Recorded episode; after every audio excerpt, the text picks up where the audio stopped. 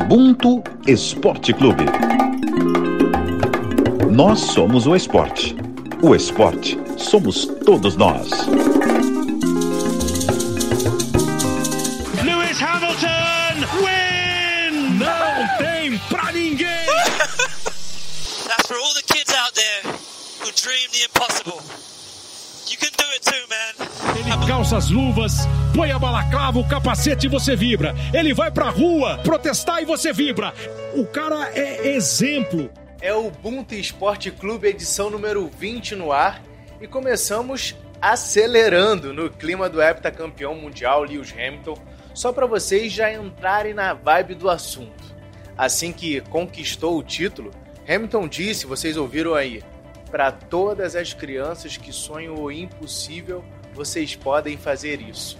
Então, a definição de Ubuntu de hoje é do jovem Murilo Rocha, de 11 anos, um talento do kart brasileiro e já representou o país na Europa e tudo, hein? Sou Murilo Rocha, sou piloto de kart. Ubuntu, pra mim, é correr juntos. Sentir no volante que não estou sozinho. Meu pai, minha mãe, minha equipe estão comigo em cada reta, em cada curva. E eu sei que com eles sou mais forte. Um abraço e até a próxima. Valeu, Murilo. Sucesso, garoto. Vamos pro papo agora. Eu sou Diego Moraes, repórter do Esporte da Globo. Tô com uma galera braba aqui. Bruna Rodrigues, estagiária do Esporte da Globo. Como é que você tá, menina? Oi, Diego. Oi, galera. Tô ótima. Super feliz por estar aqui falando daqui que eu mais amo no mundo e espero que o papo seja. Eu sei que vai ser legal hoje, espero que a galera aproveite. Pedro Moreno, coordenador de transmissões de eventos esportivos da Globo. Tá na sua área que. Sua área de conforto, né, Pedrão? Fala, irmão, tudo bem? Um abraço para todo mundo que ouve a gente.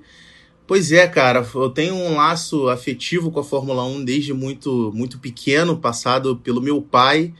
E isso foi evoluindo uh, com o passar do tempo. E, cara, tá hoje aqui falando de Fórmula 1, tá falando de Lewis Hamilton é prazer imenso. O papo certamente vai fluir fácil hoje. Felipe Sá, analista de conteúdo do Canal Brasil. Pela primeira vez, né, Felipe? Você está no papo aqui com a gente. Seja bem-vindo. Diz aí que você está esperando o programa. Olá, Diego. Olá, amigos. Muito obrigado pela oportunidade de poder falar do maior esportista do segundo milênio e talvez também uma das maiores figuras pelos direitos humanos, pelos direitos de igualdade racial também deste atual século. Nosso convidado especial deve saber pouco de, de Lewis Hamilton também. Anderson Cruz, dono do fã-clube do Lewis Hamilton em São Paulo.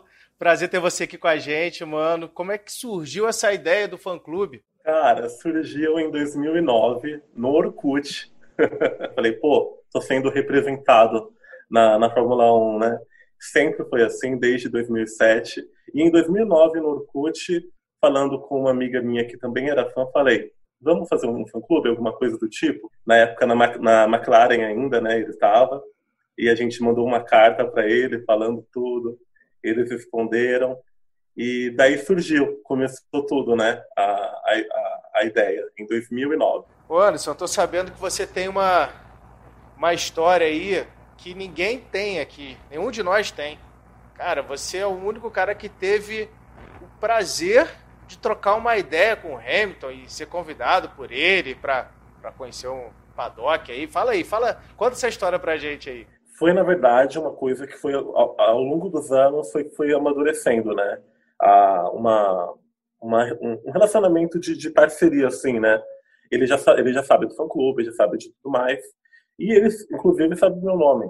E sou muito grato. Na quinta-feira do GP Brasil de 2017, ele chegou, né, aqui em São Paulo e tudo mais, e era o dia do, do reconhecimento de pista, da coletiva em Interlagos, e a gente sabia que ele ia, a gente ia ver ele no hotel, né, de alguma forma, a gente ia ver, ia dar um jeito. E a gente foi lá ele perguntou pra gente, né, quando a gente encontrou com ele, atendeu tudo mais, ele perguntou, e aí, vocês vão na corrida, tudo mais, estão animados, né?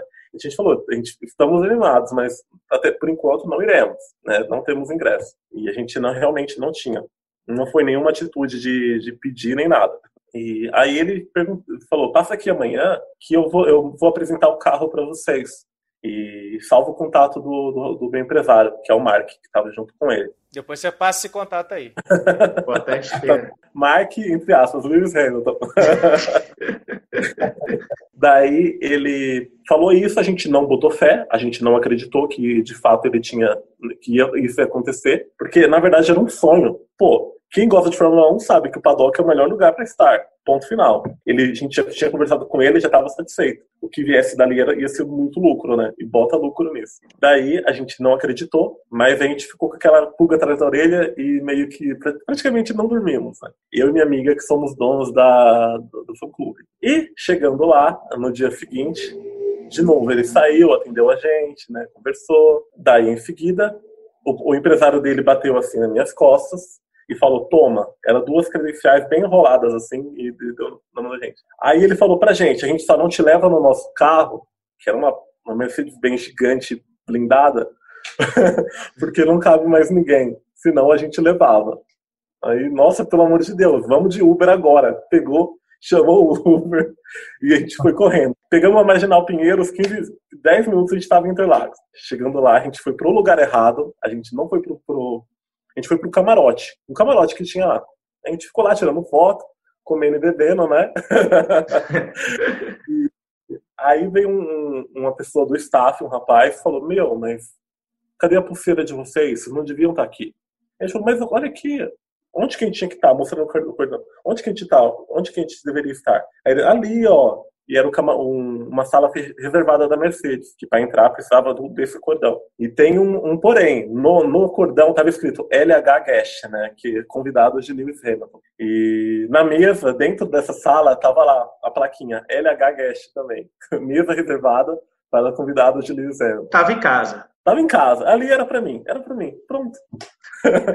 a, a gente ficou lá numa boa, né? Não tinha nenhum brasileiro não tinha nenhum brasileiro lá.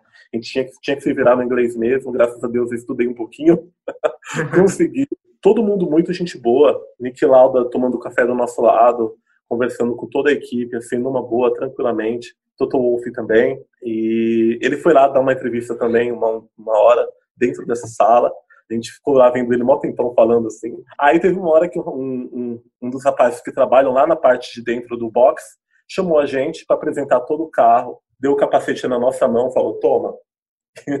e deu o, o volante também para a gente segurar. A gente viu aquela máquina toda de perto.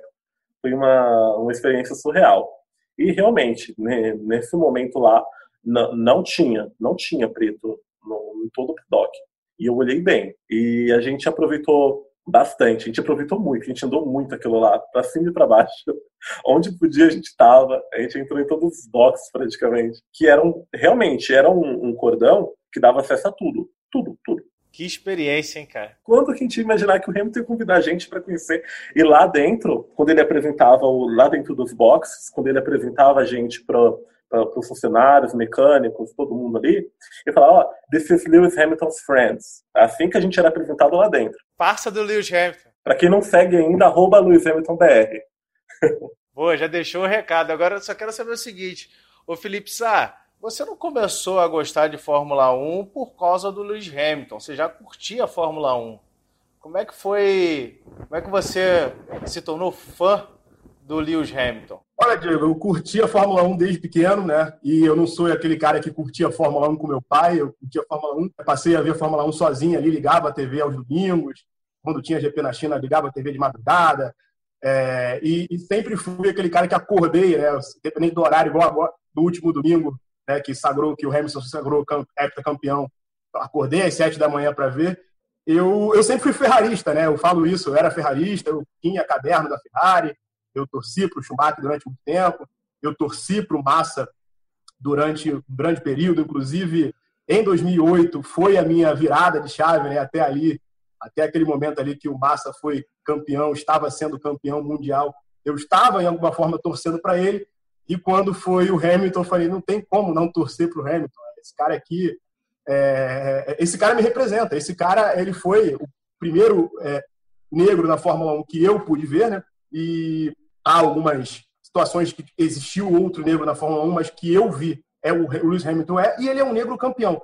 Eu tenho até um questionamento para meus amigos, que é o seguinte: a minha história de um ex-ferrarista, de um ex-torcedor é, da Ferrari, de brasileiros que correram da Ferrari, é, o que pesa mais, né? Um brasileiro, como a gente já teve outros aqui, como a Ayrton Senna, ou um inglês negro que nos represente, que nos dá a oportunidade de nos sentir ali e de e um cara que quebrou, quebrou a roda. Ele não é só um inglês negro na Fórmula 1.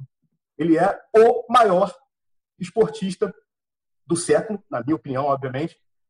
E é o cara que está aí para se virar a régua. A partir de agora, a régua é Lewis Hamilton. É, eu tenho uma, uma relação assim muito parecida com, com, com, com o Felipe, do que ele falou, porque o meu pai eh, conta histórias de que com dois, três anos de idade eu falava o nome dos pilotos, das equipes de Fórmula 1, só que acabou que assim, que meu pai, é, depois da morte do Senna, isso aconteceu com muitos brasileiros, meu pai meio que deu uma abandonada na Fórmula 1, ele acompanha de vez em quando e tal, mas hoje eu assisto muito mais Fórmula 1 do que ele. E a chegada do Hamilton foi muito isso, assim. É, o Hamilton chega na, na, categoria em 2007. Ali eu já estava com, eu com 17 anos, então já estava acompanhando muito de Fórmula 1. É, e aí, de repente, chega um cara aos 17 anos de idade, um preto na Fórmula 1. E você, como apaixonado, você, é, como o Anderson também citou, você se, sente, você se sente automaticamente representado naquele esporte que você mais gosta que você nunca viu ninguém como você. E aí não é só que o cara chegou lá. O cara chegou lá e o cara, na primeira temporada dele, primeiro que na, na a porta de entrada dele já recebe uma boas-vindas ninguém menos do que Fernando Alonso. Já era um bicampeão mundial e um dos grandes da história também da Fórmula 1. E aí o cara, nessa primeira temporada, ele bate o Fernando Alonso. Na segunda temporada. E, e é vice-campeão mundial. Na segunda temporada, ele conquista o título mundial. Então, assim, cara, é, é, é, ele mexe com a Fórmula 1 e, foi. E não é só a questão de ser um preto na Fórmula 1, é um preto na Fórmula 1 protagonista. E aí, mais à frente, eu vou até levantar um outro questionamento em relação a esse protagonismo do Hamilton e o que a gente pode ver como, como legado. É difícil, né, a gente falar sobre essa identificação com o Hamilton no, na questão da torcida, assim, a gente passar pela pela representatividade. É, eu acho que é impossível. Embora, claro, que a questão, de, o fato dele ser um esportista enorme também pese muito. Então, o que eu vou falar sobre mim aqui, acho que não, não vai fugir muito do que vocês também comentaram sobre como se identificaram com Hamilton, porque começaram a torcer. Comigo o processo foi um pouco mais recente. É, eu já acompanhava a Fórmula 1 há bastante tempo e lembro do, do meu pai assistindo a briga do Alonso com o Schumacher lá por 2005, 2016, eu só identificava os carrinhos por cores. Mas eu comecei a enxergar o Hamilton como, como um ícone, assim. É, isso aconteceu no mesmo momento em que eu comecei a ter uma consciência racial maior. Foi meio que uma coisa atropelando a outra. Isso aconteceu em 2018, que coincidente foi, coincidentemente foi quando o Hamilton também é, meio que começou a falar mais abertamente sobre essas questões. É, e aí eu comecei a enxergar nele é, a, a mesma pessoa que eu vi em mim, buscando conhecer mais sobre, sobre quem eu era, sobre as coisas que eu deveria saber a respeito da minha cor e de tudo que isso, que isso implica na minha vivência, na vivência de pessoas como eu. E eu gosto até de brincar que a gente viveu esse processo de conscientização racial ao mesmo tempo. E ao mesmo tempo também eu vi ele é, ascender astronomicamente ainda mais na categoria. Foi 2018 quando ele conquistou o Penta. É difícil contar, é difícil contar é, mesmo. É, a conta. Foi o pentacampeonato, então assim, é...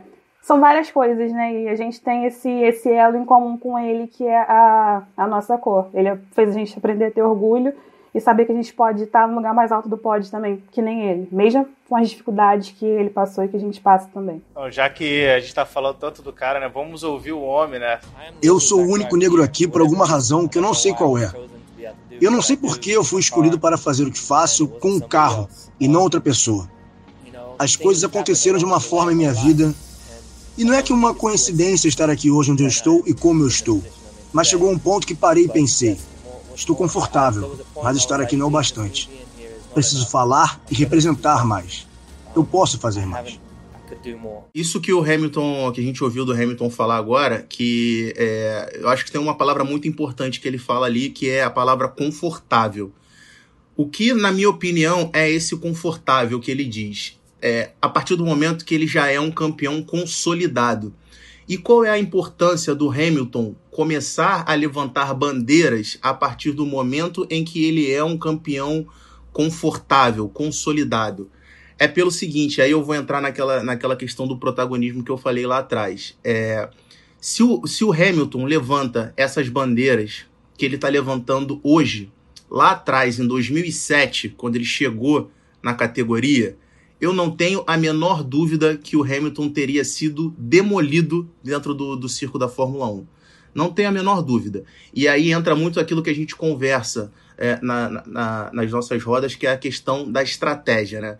Porque se a gente já se, se, a gente já enxerga hoje, em 2020, o Hamilton heptacampeão, e a gente viu ao longo de toda essa temporada a, o tamanho da resistência que ele encontrou é, com outros pilotos, com outras equipes, dentro da, da, da própria Federação Internacional de Automobilismo. É, imagina se ele chega com o pé na porta lá em 2007 trazendo essas bandeiras. É, então, assim, ele precisou ser um campeão é, é, consolidado, ele precisou ser um protagonista para que ele levantasse essas bandeiras. E aí, essa preocupação, é, a minha preocupação, porque se a gente for levar isso para os outros esportes, não necessariamente a gente vai ter sempre um preto como protagonista, como o maior da história.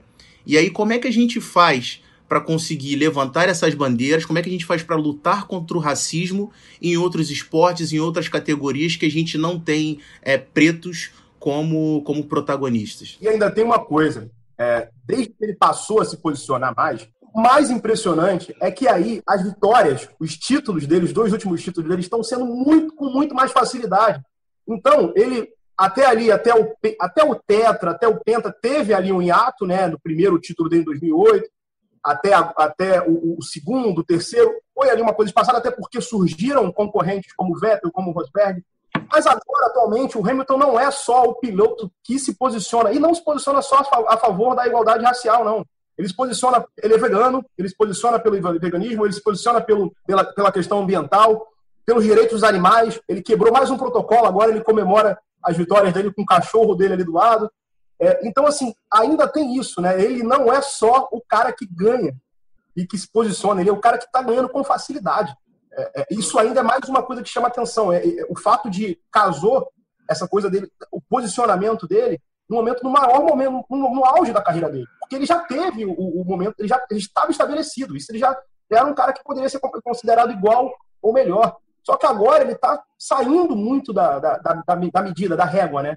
Isso é o que me chama mais atenção. É, em 2007, quando ele chegou à Fórmula 1, o Hamilton ele usava o cabelo raspadinho, costeleta ali feita, a preocupação com a aparência de, de ser ser bem visto era, era gigantesca assim. E se a gente for comparar com o Vettel, ele no início da carreira, o Vettel não tinha essa preocupação toda com a aparência, né? Ele, ele chegava no ele chegava de cabelo to, totalmente descabelado, bermuda e tal. Ele não ligava tanto, não tinha essa preocupação, apenas a preocupação de chegar lá e correr. E aí a Bruna falou de 2018, que ele começou a se posicionar, olha só que curioso. A primeira vitória do Hamilton com as tranças foi a, a vitória 64 e foi em 2018 no GP da Espanha. Então, assim, nitidamente, você já começa a perceber que ele foi amadurecendo. E aí, em 2018, olha só como já, ele, já, ele já ganhou a Bruna ali, olha, começou a se posicionar mais, e, e ele vai ganhando realmente mais confiança. Eu queria poder até ouvir do Anderson primeiro agora, essa preocupação é, com a aparência do Hamilton, né, que foi, na verdade, foi se mostrando cada vez mais presente e aí eu, eu diria o seguinte: a aparência do Hamilton é, hoje significa a confiança ou não? Antigamente, como você mencionou, o cabelo raspado tudo mais, praticamente era o que ali? Um e meio no máximo que ele passava. É, realmente, aquilo, para mim, e eu, eu, já conversei com alguns jornalistas que me, me falaram também, que se tratava da equipe. Né? A McLaren era uma equipe super conservadora e não permitia esses, esses excessos, digamos, na, na aparência dele dessa forma, entendeu? Tudo uma parte muito visual. Acredito que o pensamento era esse. Seu cabelo é crespo, né? Vamos tentar deixar bem, bem baixinho, né? Para visual, visualmente ficar legal. Era, acredito que era isso que, que, que era pedido para ele na época. Quanto a hoje em dia, é uma aceitação que ele teve nesse sentido, né? Que foi passando com os anos, foi amadurecendo. Muito bom isso, porque não é só para ele. Muita gente passou a se aceitar depois vendo ele, inclusive eu, inclusive eu, nesse sentido, né? Começar a se expressar, né? Aceitar o, o cabelo e, e, todo, todo o resto. Dentro dessa questão do Hamilton, não só do, do, do, do, visual, enfim, mas da, da construção do ídolo, eu gosto muito de analisar a construção do ídolo. Aí eu até falei sobre isso lá naquele episódio que a gente gravou sobre o LeBron James, que ninguém nasce ídolo, ninguém chega e é ídolo. A, a questão do, da idolatria isso é uma, é, é, uma construção. E no caso do Hamilton, é importante a gente observar que, como o Felipe, como o Felipe disse, houve um hiato entre o primeiro e o segundo título dele na carreira, que só vai acontecer na Mercedes em 2014, ou seja, sete anos depois. Porque o que acontece é, ele conquista o título mundial aos 23 anos. E aí depois se esperava uma sequência dele, porque já era um piloto é, é, absolutamente talentoso, já se via isso, só que não aconteceu, porque na temporada seguinte aconteceu uma série de mudanças de regulamento na Fórmula 1, principalmente na questão de, de aerodinâmica, também chegou a, a, a, a, questão do sistema de recuperação da energia do motor, o, o CARES, que acabaram deixando a McLaren para trás. Isso fez com que o Hamilton não tivesse chance de brigar por, por títulos nos anos seguintes.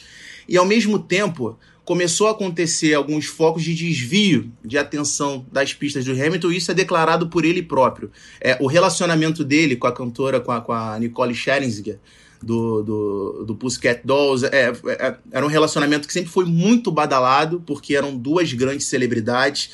É, é, o Hamilton começou também a ter problemas de relacionamento com o pai, que acabou culminando no afastamento é, é, dos dois, porque o Hamilton acabou demitindo o pai da função de empresário em 2010. Só que aí, na minha opinião, esse é justamente o ponto de virada na carreira do Hamilton. Por quê? Porque a partir daí, sem a figura do pai como intermediador, o Hamilton passou a gerir a própria carreira por si só é, ele tem ajuda um staff de empresários, mas ele começou a ser o cara que decidia as ações dele dentro da categoria, o que não acontecia até então. E a partir daí ele cria a personalidade, ele mostra a personalidade dele do Lewis Hamilton. E ele abandona aquela figura do, do garoto prodígio da Fórmula 1 e começa a trilhar numa direção mais próxima do, é, é do que a gente vê.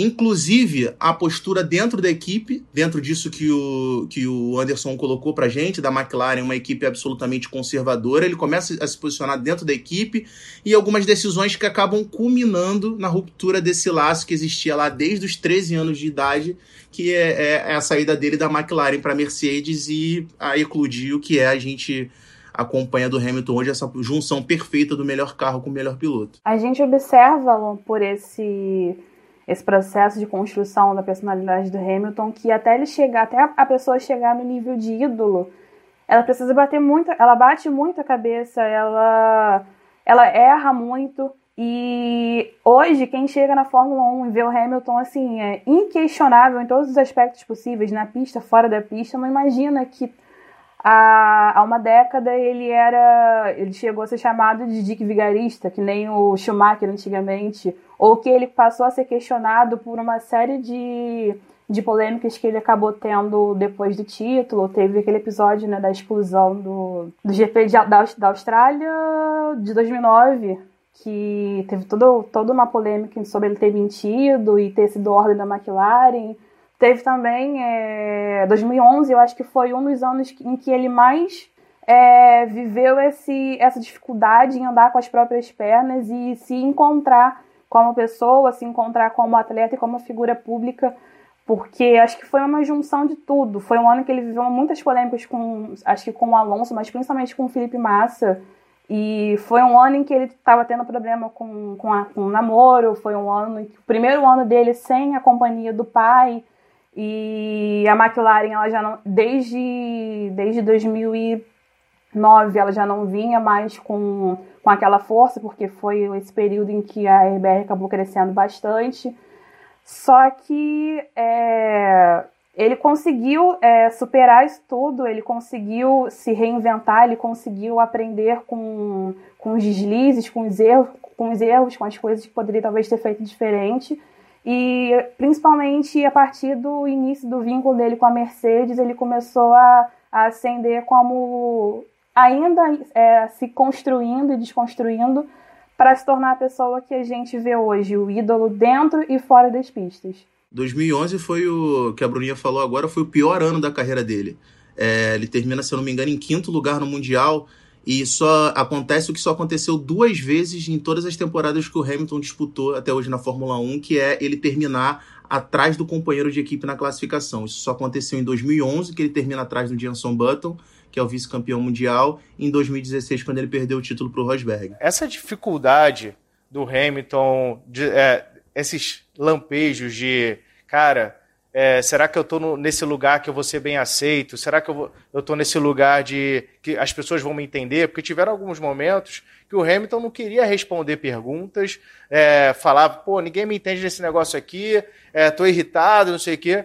Essa construção da identidade dele, essas subidas e descidas, é muito por conta dessa história de vida dele. Né? O pai, Anthony Hamilton, teve quatro empregos para conseguir botar o garoto no kart.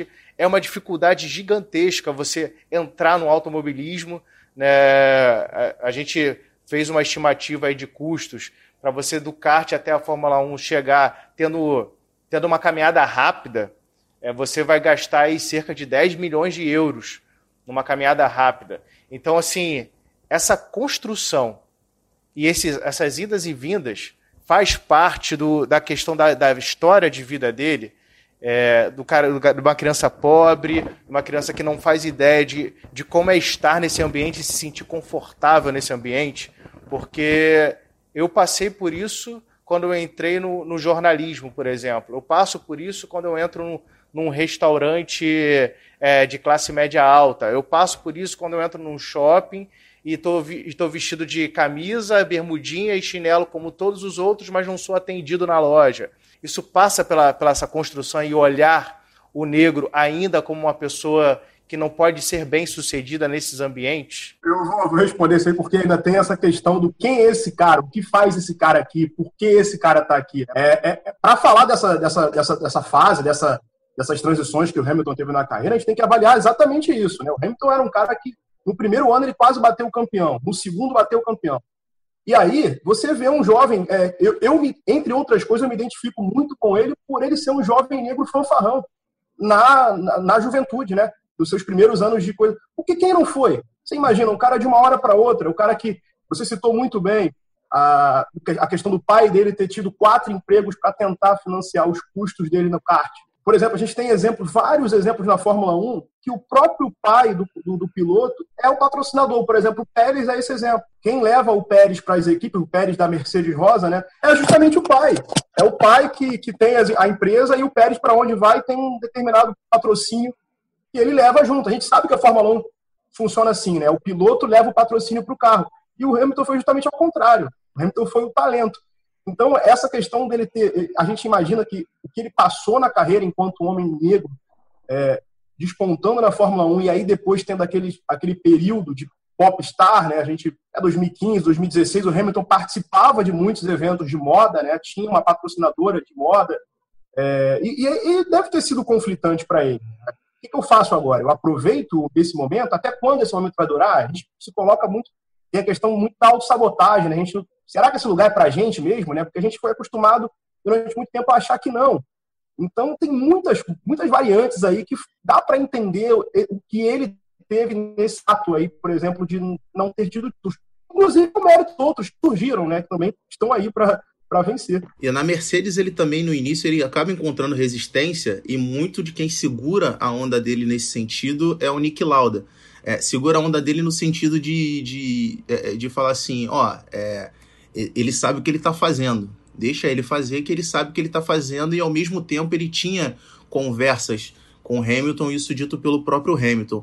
É, em relação a essa questão é, é, do quanto é caro você, você chegar no automobilismo, você ter uma equipe de kart, você chegar na Fórmula 1, o próprio pai do Hamilton falou há pouco tempo atrás que talvez se fosse hoje, ele não, o Hamilton não conseguiria se destacar, ele não conseguiria manter o Hamilton na disputa da, é, de kart, porque até nas divisões de base encareceu demais. Só para dar uma contextualizada, essa questão do Hamilton, o, o pai dele ele, ele compra um kart velho para ele e começa a colocar o Hamilton. O, o, os pais do Hamilton são separados desde que ele tinha dois anos de idade. E ele cresce com a mãe até os oito anos de idade e depois pede para ir morar com o pai. E aí o pai pega ele, não sabe muito o que fazer e tal, e vê que ele é apaixonado por corrida, compra um kart para ele e aí começa a ingressar. Só que o pai dele começa a ver que ele é muito bom. E a partir daí começa a, a, essa questão aí que o Diego falou dos quatro empregos, porque ele começa a ver que aquilo dali é, é pode dar um futuro pro filho. Só que aí o Hamilton ganha um campeonato de o campeonato britânico de kart aos 10 anos de idade em 1995, que é quando ele conhece o Ron Dennis. E aí tem aquela aquela famosa aquele famoso episódio que ele conhece o Ron Dennis, entrega um cartão e fala, ó, é, eu quero ser campeão mundial pela sua equipe. E aí o Ron Dennis fala para ele, então me liga daqui a nove anos que eu vou te dar um contrato. Só que aí o Hamilton ganha pelos três anos consecutivos o campeonato britânico de kart. E aí quando ele tem 13 anos é, ele chega em casa e aí o, o pai dá a notícia para ele, ó, o Ron Dennis ligou e disse que vai patrocinar a sua chegada até a Fórmula 1. E a partir daí que se cria esse laço dele com a Fórmula 1 e de certa forma com a própria Mercedes, porque naquela época a Mercedes já era fornecedora de, de motores da, da McLaren. Eu queria saber de você, Anderson, quando que virou a chave assim para você analisando e com, com, vendo o Hamilton, que você falou assim, esse cara vai se tornar o maior da história? Cara, assim, eu vou falar a verdade para você, eu sempre soube, desde que comecei a acompanhar. É, a gente percebe quando é um talento natural. Acompanhei o ano de 2009, que foi um ano super complicado para ele, né? A gente vê o cara começar o GP Brasil em 17 né, daquele ano e terminar no pódio é, é algo surreal. E 2010 foi um ano terrível, 2011 também. Ele sempre estava ali ganhando, sempre estava ali. Falei, meu, é esse cara, é esse cara que eu vou acompanhar, né?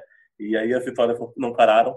Quando mudou para Mercedes, eu acho que 99,9% de todo mundo que acompanha a Fórmula 1 acreditou que foi, uma, foi a decisão errada, né? Porque o cara tá deixando a McLaren para ir para uma Mercedes que até então não tinha dado os resultados, né? Que se esperava deu resultado, entregou 2013, ganhou uma corrida e aí até então não parou. Como ele tem talento, a, a, as empresas né, vão patrocinar, vão, vão querer ter a, a marca dela estampada no, no macacão dele. E para mim foi esse o, o principal motivo, né? A gente vê que é um talento natural, que é um preto que está lá correndo e consegue tirar tudo do carro em qualquer situação, né? Manda muito bem na chuva. Quem, quem sabe não se lembra de Mônaco em 2008, né? Foi uma corrida incrível. Silverstone também, muitas corridas na chuva que ele levou. Então, esse foi o, foi o momento decisivo para mim. Ver que o cara tem talento, assim, no sangue. Anderson, você citou aí o GP do Brasil de 2009, né? Mas isso é uma coisa que o Hamilton ele faz assim desde sempre, né? Sair lá do fundo do grid, ultrapassar o, o pelotão intermediário inteiro, chegar no pódio e chuva. Tem, mais recentemente teve o GP da, da Alemanha, né, em 2018, que ele saiu lá no fundo do grid, contando. É, teve uma sortezinha extra, né? Com um problema do Vettel mas, pô, ele atravessou o grid inteiro e chegou para ganhar aquela prova que ninguém imaginava. E o que eu acho super interessante do Hamilton é que nos últimos anos ele tem mostrado que não é só carro. Definitivamente não é o carro, é o cara. É, tinha muito desse julgamento até eu acho que talvez até 2016, quando ele ainda corria do lado do Rosberg, porque a Mercedes era uma máquina imbatível na era híbrida, não, nenhuma equipe conseguia alcançar ela, então o imaginário popular era de que ah, isso aí é fácil, o que o Hamilton está fazendo na Mercedes é muito fácil, qualquer um conseguiria fazer isso com uma Mercedes. Só que a gente está vendo nas últimas, nas últimas corridas, principalmente, que não é. é. Domingo agora, na Turquia, a gente viu que enquanto o Hamilton ele deu assim o show de sempre numa pista super difícil, com chuva, é, com, tendo problema com os pneus, assim como os outros pilotos. Enquanto ele estava fazendo isso e indo em direção ao lugar mais alto do pódio, o colega dele, o Valtteri Bottas, com o mesmo carro, com, com o mesmo pneu, com tudo, estava lá rodando e, e tomando volta do líder, uma loucura. Então, assim, é, eu acho que os últimos anos, mas principalmente 2020, e também olhando para o histórico do Hamilton, desde que ele chegou na Fórmula 1, provam que não é carro, é o cara mesmo. Ele é o cara. É perfeito, Bruno. Eu fiquei prestando atenção no que você estava falando, e isso prova o quanto ele se tornou realmente completo nos últimos anos. Né? Ele tem essa coisa de largar atrás e chegar na frente. Ele é o recordista de pole já na Fórmula 1 e muitas vezes, dificilmente, quando Hamilton larga na pole, ele perde a corrida, exceto quando tem algum problema grave. Aí o Hamilton também é um dos melhores, se não o maior piloto da história da Fórmula 1 em chuvas, se comparado só ao Senna, ou na verdade ele se compara ao Senna.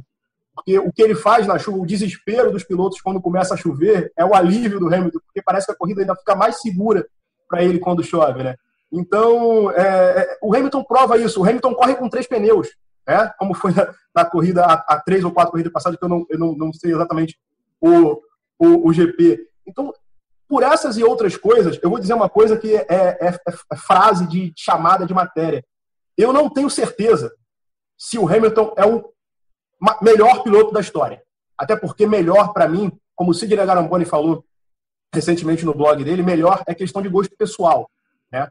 Agora, que ele é o maior, até pelos números, e maior significa números, que ele é o maior da história, eu já tenho certeza disso. Isso eu já posso afirmar. É, eu concordo com o Felipe em relação a isso. Eu queria só dar acrescentar sobre é, essa, essa corrida do, do, do, último final de semana, porque eu, eu, acho que ela é muito mais simbólica do que só o, o, o sétimo título o sétimo título mundial. É, se é que pode se dizer só de um, de um heptacampeonato mundial, né? Mas eu acho que vai é, ainda consegue ir além porque é, eu acho que as conquistas e os recordes do, do Hamilton, eu disse isso também no vídeo que a gente é, é gravou do, do, do Ubuntu, é, ela, eles acabam quebrando também vários estereótipos racistas é, que acabam, a, acabaram no, no, nos impondo ao longo da história. É, um deles que os negros eles só servem para esportes que são, que, que, que são praticados aqueles que privilegiam o físico, como se a gente não pudesse ser estratégico, cerebral é, o Hamilton, ele não só é o melhor piloto do grid, como ele também é o piloto mais forte mentalmente no grid e o melhor no, é, é, no sentido de traçar estratégias. A gente estava conversando aqui antes do início da gravação. É, o que ele fez nesse último final de semana, no sentido de traçar uma estratégia para os pneus, porque hoje na Fórmula 1, o piloto perfeito não é só aquele que é o mais rápido. O piloto, o piloto perfeito na Fórmula 1 é aquele que consegue ser mais rápido e conseguir economizar os pneus. E o que ele fez no, no, no último final de semana foi perfeito. Tanto é que na entrevista do final da corrida, o Martin Brandon pergunta para ele: como é que você consegue vencer, inclusive quando você não é o mais rápido? Porque o carro da Mercedes estava assim muito nítido que ele não era o melhor da corrida. É, e o Hamilton ele vem lá de trás, ele vai economizando os pneus, é, a ponto de no final da corrida ele ter é, mesmo não tendo o carro mais rápido, ele ter de sobra tempo para poder parar no, no, no boxe, vencendo a corrida, parar no boxe, colocar pneu é, e voltar ainda em primeiro. Ele optou por não fazer isso, mas mostra é, o, o, quanto cerebral ele é também, quebrando essa, é, esse estigma de que o preto não pode ser estrategista, não pode ser cerebral também. Pedro, só uma coisa, ele optou por não fazer isso porque a entrada dos boxes estava molhado, né? Ele estava com teve ali um medo, uma sensibilidade de poder talvez derrapar.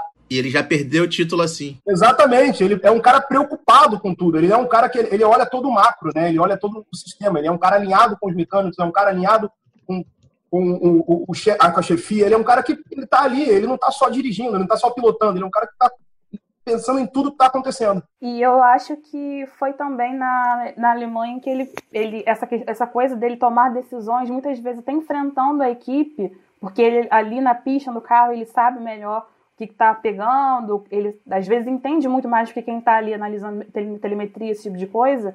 Eu acho que também foi na Alemanha em 2018, que foi a equipe queria chamar ele para entrar para fazer a parada, a troca dos pneus, mas ele não foi, ele não, é melhor a gente não ir. E culminou que pouco tempo depois o, o Vettel, que estava liderando a corrida, bateu e o Hamilton conseguiu ficar na pista enquanto o Raikkonen e o Bottas tiveram que parar. E aí ele conseguiu abrir uma vantagem, depois fazer a parada dele e garantir aquela vitória que foi fundamental para o título dele em 2018. E a gente vê mais, uma, mais um exemplo de como que o cara ele realmente não é só não é só a velocidade pura, não é só o, a coisa de você sentar no carro e saber o que fazer ali, mas é também é, ter a estratégia, a sabedoria de entender as decisões é, corretas a serem tomadas ali ou a não serem tomadas também. E a gente tem um áudio do Hamilton aqui falando sobre, eh, sobre a questão da diversidade em relação a que ao sétimo título, que ele poderia trocar o sétimo título pela diversidade, pela questão da igualdade e mudanças no ambiente que a gente vive hoje. Sim, eu venci campeonatos. Mas também fui parte de uma iniciativa que mudou a força como se vê esse esporte e o tornou mais acessível para o mundo. Isso seria uma honra de poder fazer parte. Trocaria seu sétimo título por mais diversidade no esporte? Pela mudança? Com certeza. Quando você pensa em igualar a sua quantidade de títulos com o Michael Schumacher, em vez de dele responder assim, olha, é, eu não trocaria, consegui um feito inacreditável, uma, ele, ele homenageia as crianças e fala que as crianças podem chegar lá.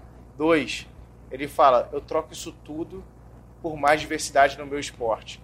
Então, é, acho que isso faz parte de toda a construção de um ídolo e principalmente pela luta que ele está disposto a seguir em frente combatendo, né? Então, queria que o Anderson pudesse falar sobre essa questão do, do, do ativismo do, do Hamilton, né? Ele ir para as ruas em Londres, é, ele é foi um dos, só ele da Fórmula 1 foi para as ruas, se eu não me engano. Vocês podem até me corrigir, mas eu não me recordo de outro piloto da Fórmula 1 indo para as ruas. Inclusive, naquele período, ele ainda cobrou a galera: Poxa, gente, vem comigo, eu preciso de vocês comigo nessa luta. E eu queria saber de você, Anderson, o que, que você acha desse posicionamento, porque é uma luta diferente da luta da, dos jogadores da NBA. É uma luta praticamente sozinho ali naquele espaço da Fórmula 1. É, justamente, Diego é, depois que ele fez essa cobrança, que muitos se posicionaram. Nenhum chegou aí em um protesto de verdade assim na rua, físico, mas postaram lá nas redes sociais, né, o posicionamento, que eram contra, mas eu acredito que se ele não tivesse se posicionado naquele momento e cobrado, né, quem está ali correndo com ele todo final de semana, essas, essas, esses pilotos eles não se, se posicionariam nunca sobre o assunto, né, infelizmente. E assim, é nítido que depois que ele começou a se posicionar, é, inflamou muito certos tipos de pessoas na internet com ataques, até a, eu, né, que assim, tenho, tenho um fã-clube, sofro ataques praticamente toda semana por causa disso. É, basta colocar um vídeo dele comentando, basta co colocar uma, uma reportagem dele tocando no assunto, e é algo muito triste, muito triste de verdade, porque ele está usando a voz dele para um bem maior, confundem como se fosse um posicionamento político, e se trata de direitos humanos, e simplesmente atacam ele.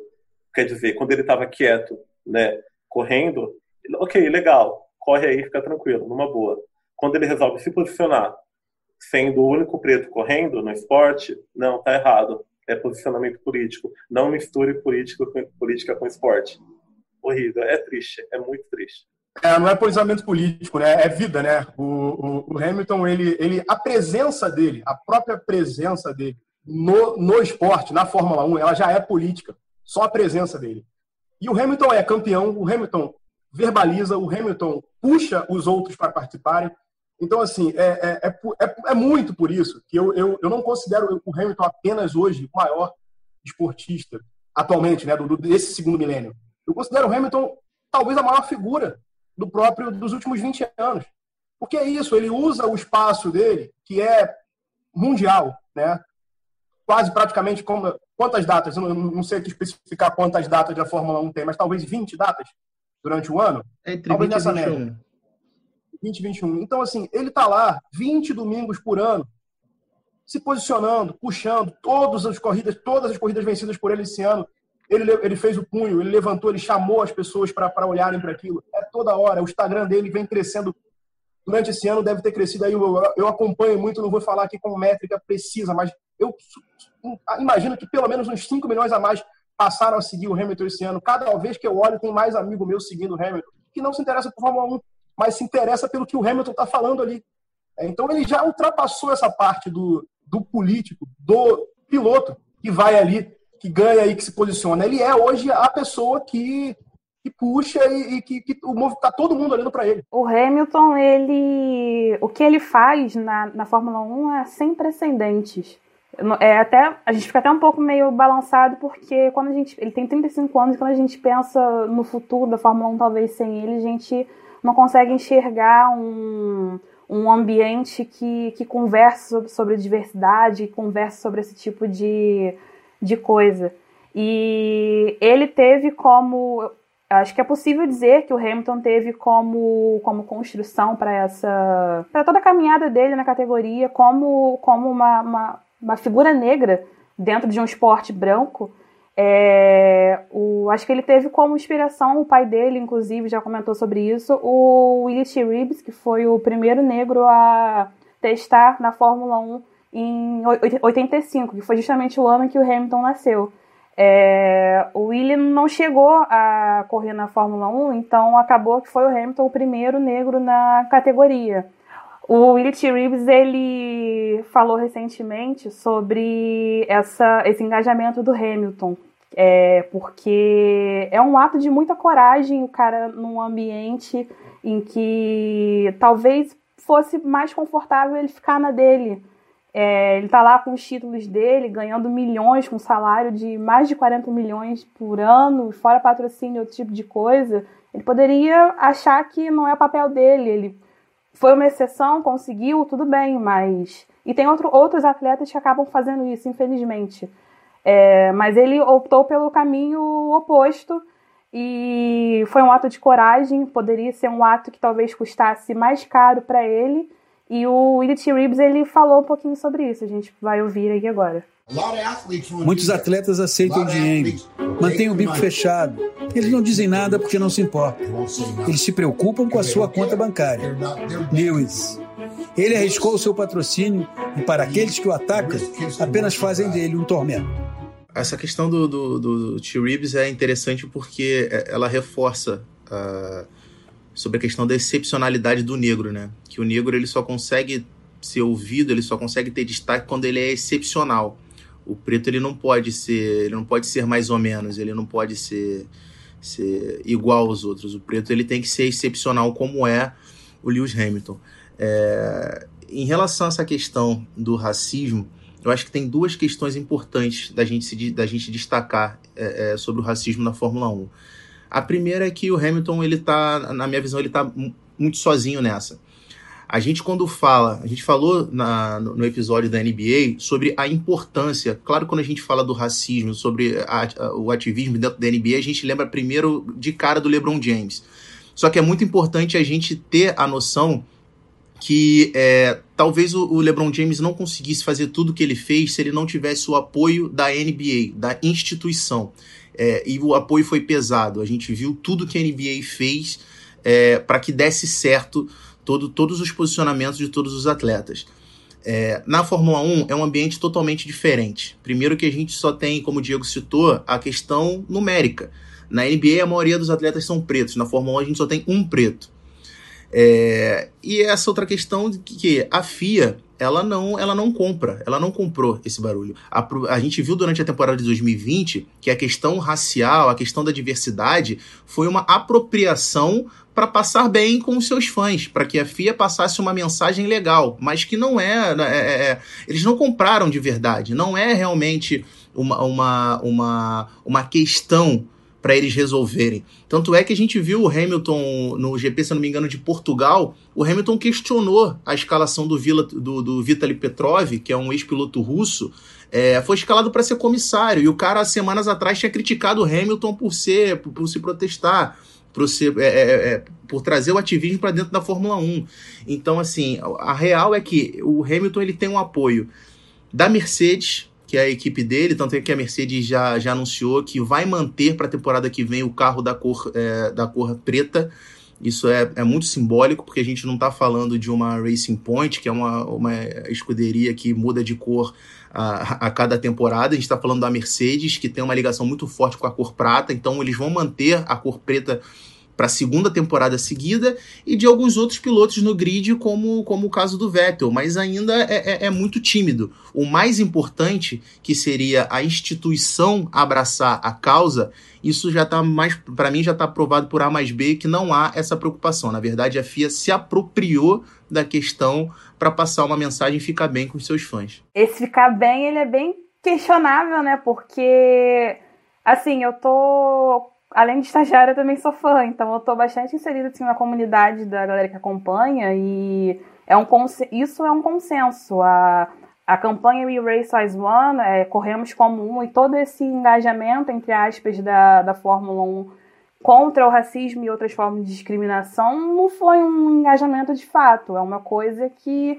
pareceu bonitinho na primeira corrida, pareceu bonitinho na Estíria, mas a partir daí a, o público já começou a ver que o negócio não era para valer, a intenção não era, não era contribuir com o Hamilton, a intenção era Pô, eles olham para os Estados Unidos e veem a NASCAR, por exemplo, que tem todo aquele histórico de de problemas com racismo, com a bandeira confederada. Os caras lá têm um, programa de diversidade que tem mais de 10 anos, foi criado acho que em 2004. E aí a Fórmula 1 em 2020, eu acho que vê esse tipo de coisa e fala, pô, 2020, a morte, de, a morte de, um, de um homem negro aí, pô, não vai ficar muito legal. Mas eu acho que o tiro acabou saindo pela culatra e isso ficou mais latente possível depois do GP da Toscana, em Mugello, quando Hamilton ele subiu no pódio com com a camisa pedindo justiça pela morte da Breonna Taylor, e a Fórmula 1 boicotou ele completamente. Você pega lá no Twitter da Fórmula 1 no, no dia da corrida, tem foto do, acho que do Bottas depois da prova,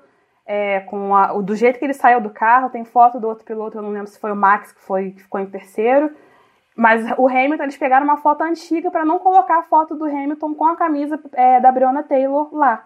No pódio também a gente vê que a câmera estava mais subindo para o rosto dele, não estava tanto na camisa. E, depois, e dias depois teve a notícia de que a FIA ia investigar se, se, esse, se o uso da camisa do Hamilton tinha. É, ela é, rompia a, os regulamentos que proibiam manifestações políticas.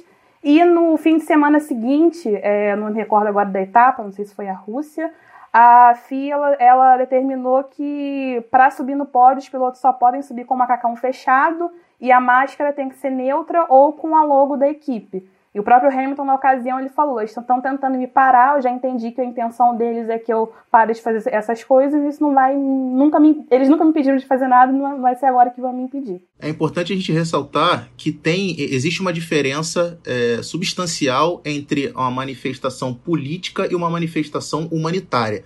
É, a gente vem de um episódio no Ubuntu sobre isso, episódio passado. Você que está ouvindo esse episódio aqui pode voltar depois e ouvir esse, é, esse episódio que eu estou me referindo com a Eliana Alves Cruz que a gente fala exatamente sobre essa questão da política no esporte. Essa manifestação do Hamilton, se ele sobe lá com, um macacão um, e bota uma camisa, apoio, sei lá, a, a Joe Biden, alguma coisa desse tipo, é, eu não sou favorável. Agora, aquela causa que ele está defendendo não é uma causa política, aquilo ali é uma causa humanitária. E essa causa ela não pode ser simplesmente é, apagada. Concordo completamente. É, nunca foi um posicionamento político se a gente for pegar desde o começo dessa temporada até agora, não houveram posicionamentos políticos da parte dele. Lógico, ele comemorou agora né, com a eleição americana no Instagram, mas na Fórmula 1 ele, ele, nunca se posicionou a respeito disso e acredito que nem irá. Né? Agora, quanto ao posicionamento né, que ele faz lá né, todo domingo e em relação à FIA, de fato, é, a FIA se posiciona de uma forma fake, né? Ela quer ter ali dizer que realmente legal, né? É, corremos todos como um. Mas não é assim, não é assim. Tem, teve esse caso que a, que a Bruna citou agora, agora pra gente. É, eles tentam silenciar ele no, no máximo que podem. Todo, não, não teve, por exemplo, foto dele né, de, com o pulso levantado, não, e ele já fez isso diversas vezes, nunca aconteceu e eles simplesmente não, não deixam essas demonstrações antirracistas serem exibidas de alguma forma. Inclusive, o protesto no começo das corridas, que todos se ajoelham, foi muito cortado, foi muito boicotado também. Sempre foi uma bagunça, não teve organização para ser feito. E eles lidaram como se fosse qualquer coisa. Eu lembro que em uma das corridas é, divulgaram o, o, cronograma da corrida para o domingo e aí tava tipo assim, o tempo estipulado para o protesto antirracista era tipo assim, 30 segundos, e o tempo estipulado para acho que aplauso, para homenagem para a galera que trabalhando contra a Covid era de dois minutos. Óbvio que, a, que a, o combate à pandemia é importante, mas, pô, 30 segundos para você protestar contra o racismo, cara, difícil. É, e ainda sobre essa questão do posicionamento humanitário e político, né? É, infelizmente, é, correntes colocam essa coisa do posicionamento pelos direitos civis, humanitários e, do meio ambiente, por exemplo, como pautas de um determinado lado, pautas progressistas, quando na verdade deveriam ser pautas de todos. Ainda sobre essa questão política, é, existe também uma. No domingo, agora, a família real britânica ela desejou os parabéns né, ao Lewis Hamilton e ele super agradeceu ali, falou que muito importante esse, esse carinho. Esperamos que a família real britânica faça o mínimo, né? Dê o título a ele de Sir, que na, num, num regime de, de, monarquia é muito importante. Para a gente talvez não faça tanto sentido, mas também não faz sentido o Hamilton não ter. Não, exatamente, e até porque a gente tem vários exemplos de atletas que se tornaram Sir que não ganharam nem metade do que o Hamilton ganhou, né? E aí, agora logo de cara eu lembro do Andy Murray, que durante um bom tempo figurou aí entre os melhores do ranking mundial do tênis, mas nem de perto ele conquistou o que o Hamilton conquistou. Eu queria só complementar uma coisa que o Pedro estava falando da questão do Petrov. É, o Jack Stewart foi contra o, o, Hamilton, o Ralf Schumacher recentemente foi contra o Hamilton. Então, assim, é, diversas vezes grandes nomes da Fórmula 1 vieram contra o Hamilton e o Hamilton se manteve. Se manteve como, como ele diz, é, still rising. Ele continua crescendo, ele continua crescendo, ele continua crescendo. E crescendo com força, crescendo com cada vez mais firmeza e, e, e sólido.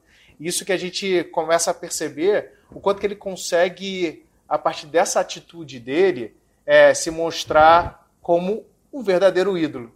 Não é só um cara que ganha, é um cara que, como o Felipe já falou desde o início, a gente está falando desde o início, é um cara que, dentro e fora das pistas, representa tudo é, o que a gente gostaria que um, uma pessoa que tivesse a plataforma que o Lewis Hamilton tem fizesse. E aí, dito isso, eu gostaria que vocês, cada um de vocês aqui, pudesse falar é, o que significa o Hamilton na vida de vocês.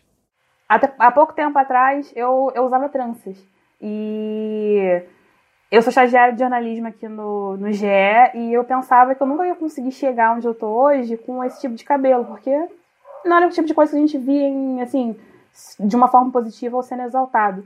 E aí, em 2018, eu vi o Hamilton subindo pódio com aquelas tranças lindas no cabelo dele. Eu vi muita gente zoando ele, eu vi muita gente fazendo piadas com o cabelo dele. Só que ali foi um momento que ficou muito marcado para mim, mesmo que seja uh, pela questão estética, mas foi um dos momentos em que me prendeu a atenção nele.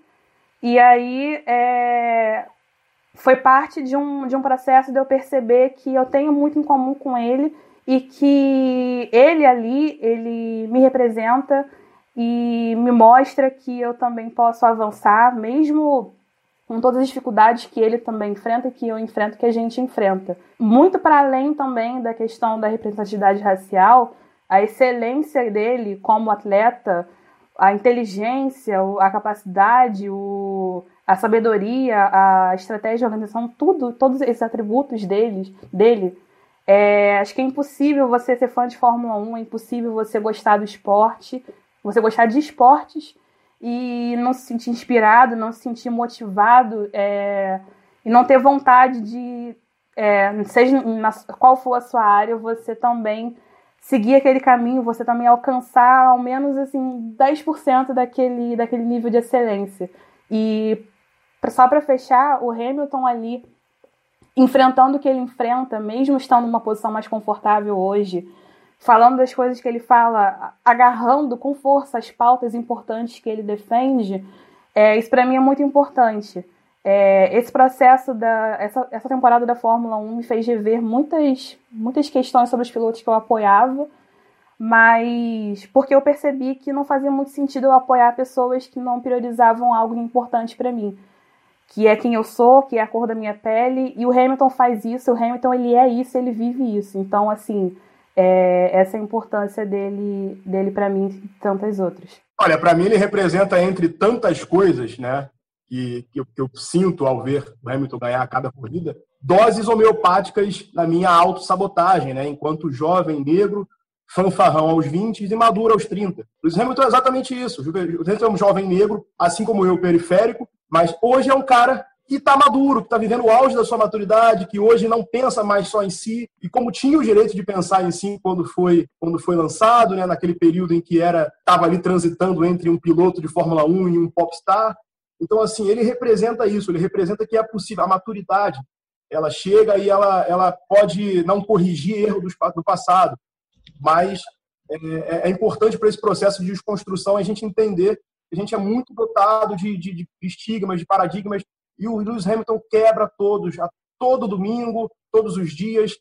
E eu acho que é isso. Ele representa não só para mim, mas para milhões de jovens negros é, a possibilidade de ser um cara de, de, quebrar a régua, de quebrar a roda e se tornar a régua do esporte. Eu sou extremamente grato de, de ter conhecido essa pessoa, tanto pela TV quanto pessoalmente, sabe, poder dar um abraço e ver que ele realmente é um cara extremamente humano, ver que ele é um cara sensível, preocupado com as pessoas, preocupado com essas causas, tudo isso. É um campeão, eu sou e serei eternamente grato, porque ele abriu os meus olhos para muitas dessas questões. Como você falou, eu também não tinha essa aceitação e esse conhecimento, o que é muito importante para o desenvolvimento, de, acredito que de muitas pessoas pretas no mundo todo. Então é um símbolo de luta, de, de perseverança que eu sempre terei assim comigo no meu coração. Sou muito grato. É difícil a gente falar do, do, do Hamilton e, e, e, fugir dessa questão da, da representatividade, né, cara? Ele, em uma das entrevistas dele, tem, eu não vou lembrar agora qual, mas ele cita que o, o, o, o filme que ele mais gosta é o Jamaica Abaixo de Zero porque aquela cena que os caras chegam na montanha com o trenó, tudo ferrado e todo mundo olhando para eles e tal, é, é, muito parecido com a imagem dele quando chegar, quando começou a correr de kart e ele chegava nos kartódromos com o pai dele com o kart todo ferrado e todo mundo olhava para ele e com aquela com aquela aquele olhar que te condena, perguntando, cara, o que, que esse cara tá fazendo aqui? E assim, é, isso é inerente a todos nós. É, quem de nós, pretos, nunca chegou num lugar e reparou que as pessoas olham pra gente dessa forma? Tipo, cara, o que, que esse cara tá fazendo aqui? É assim, quantas vezes a gente já pensou num sonho, compartilhou isso com alguém e alguém virou pra gente e falou: Cara, esquece, não vai dar para chegar lá. É, é, não faz parte, você não vai conseguir. Então, assim, o Hamilton, para mim, ele tá muito inserido dentro disso, entendeu? Da questão de você, é, você ter certeza que você vai conseguir chegar, que dá para você chegar. E aí, dentro disso, um medo muito grande que eu tenho é a posteriori, para frente. Porque não existe a menor garantia, na minha opinião, de que a Fórmula 1 vai fomentar esse legado do Hamilton. É, na minha opinião, Hamilton tem aí mais uns três anos de carreira, imagina, ele está com 35, acho que ele deve correr aí até os 38, mais ou menos. É, e a gente não tem em vista outro piloto preto chegando no grid. A verdade é que é, é, não tem, não tem no horizonte um outro piloto preto para chegar na Fórmula 1, pelo menos aí nos próximos cinco anos. Eu não, não vejo. É, e eu tenho muito, um medo muito grande porque eu acho que existe a real possibilidade do Hamilton passar e não se aproveitar isso que a gente está vendo no momento para que a gente é, aumente essa questão da diversidade dentro de um esporte tão elitista que é a Fórmula 1. Exatamente, Pedro. Eu concordo plenamente com você nessa questão de quem será o próximo. Será que o Hamilton, antes de aposentar, vai já, já vai conseguir ver, ou a gente vai conseguir enxergar alguém próximo? Porque na Fórmula 4, 3, 2, não tem ninguém essas divisões de base da Fórmula 1. Então, eu acho que fica essa questão para o pro, próximo programa e para a gente ir refletindo. Quem será o próximo preto na Fórmula 1? Com isso, a gente fica por aqui. Obrigado, Anderson. Obrigado, Felipe. Obrigado, Bruna. Obrigado, Pedrão.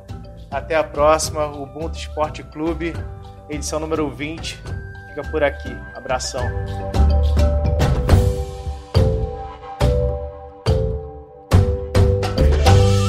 Ooh.